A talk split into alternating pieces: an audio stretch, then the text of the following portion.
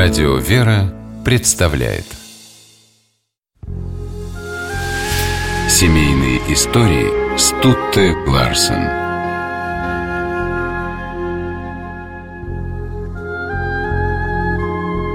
Для художника Рембранта Ван Рейна его супруга Саския Ван Эйленбург была горячо любимой женой и музой. «Мой златокудрый ангел» – так называл ее живописец. Саския смотрит на нас самых знаменитых полотен Рембранта.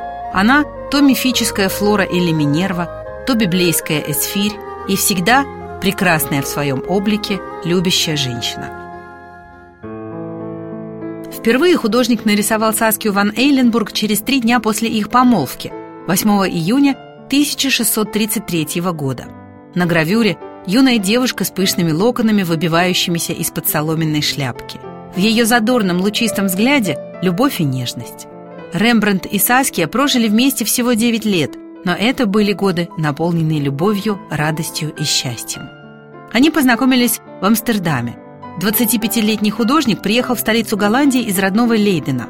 Слава о живописце быстро разлетелась по городу. Рембрандта называли лучшим портретистом. Ему удавалось не только поразительно передать внешнее сходство, но и заглянуть в душу человека, уловить его настроение. Самые богатые и знатные голландцы спешили заказать у него портреты. Славился художник и своими яркими полотнами на библейские сюжеты. В столице Рембрандт поселился в доме торговца картинами Хендрика ван Эйленбурга. Однажды к хозяину в гости приехала кузина – Узнав, что у ее двоюродного брата квартирует сам Рембрандт, девушка загорелась желанием познакомиться с мастером, о котором говорит весь Амстердам.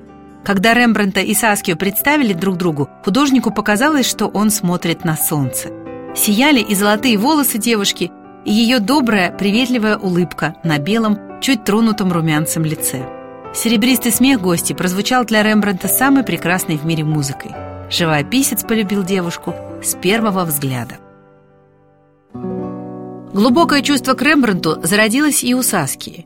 Молодые люди стали часто видеться.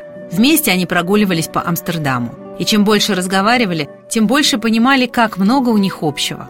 Оба любили искусство, историю, оба были мечтателями. А главное, любили друг друга. Вскоре Рембрандт попросил у родных Саски ее руки. Венчание Рембрандта ван Рейна и Саски ван Эйленбург состоялось в июне 1634 года – это была скромная церемония для самых близких. Началась семейная жизнь. Счастливый Рембрандт с восторгом наблюдал, как его молодая жена хлопочет по дому или задумчиво сидит у окна с рукоделием. Он часто рисовал Саскию такой, какой она была в быту, в простом домашнем чепце или с растрепанными волосами. Есть у Рембрандта и трогательная в своей простоте гравюра, на которой они с женой изображены вдвоем. При взгляде на нее сразу становится понятно, что перед нами семья, крепкая и счастливая, в которой царит понимание, единодушие и любовь. В сентябре 1640 года Саския подарила Рембрандту сына Титуса, а спустя несколько месяцев жена и муза великого художника скончалась от туберкулеза.